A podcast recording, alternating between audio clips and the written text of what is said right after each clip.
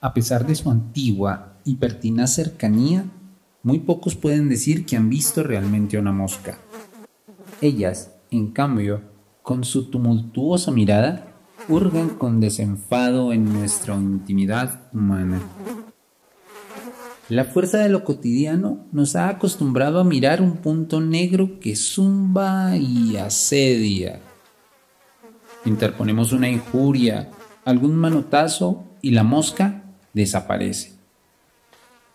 Esta habitual miopía nos ha privado de mirarla de cerca. Gracias a eso todavía no se instala el horror en nuestras vidas, porque la mosca la simple mosca doméstica es un monstruo portentoso, salido de alguna pesadilla. Miremosla bien. Su cuerpo es una trama de sólidas articulaciones recubiertas por un lustroso pelaje negro. Ese pelaje, lo sabemos, está poblado por una fauna inadvertida compuesta de diversas bacterias. Pero por ahora ya tenemos suficiente con hablar de la mosca. Sus tres pares de patas están provistas de recias garras que compiten con los crampones del alpinista, perforando toda superficie rugosa. Esto incluye a la piel humana.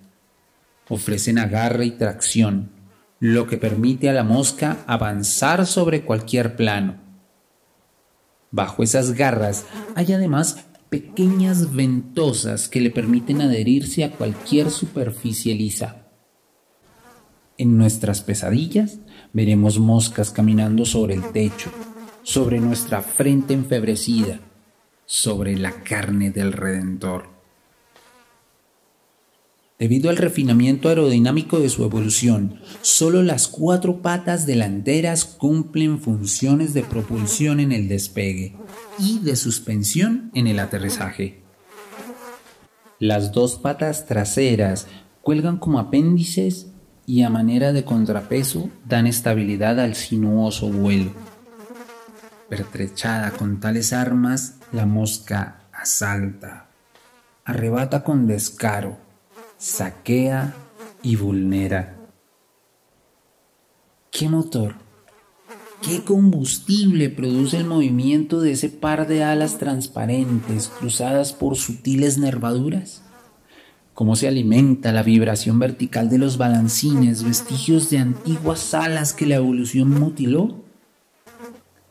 La brutal energía requerida por ese incesante batir que desplaza la mosca por los aires en pleno dominio de dirección y velocidad, con derroche de agudos y zagueos y reacciones instantáneas, nos conducen a la idea de una portentosa maquinaria gobernada por una voluntad caprichosa.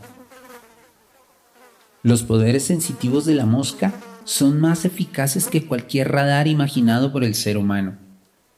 Su visión omnímoda, formada por dos hemisferios compuestos por más de 4.000 puntos ópticos, pone a su alcance una realidad diversa y simultánea, enriquecida por sutiles percepciones de cambios en la intensidad de la luz.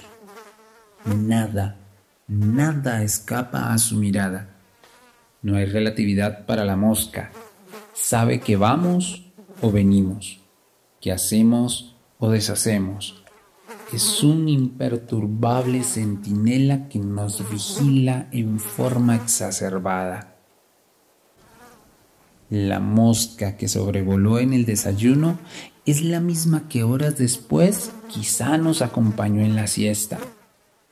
¿O no?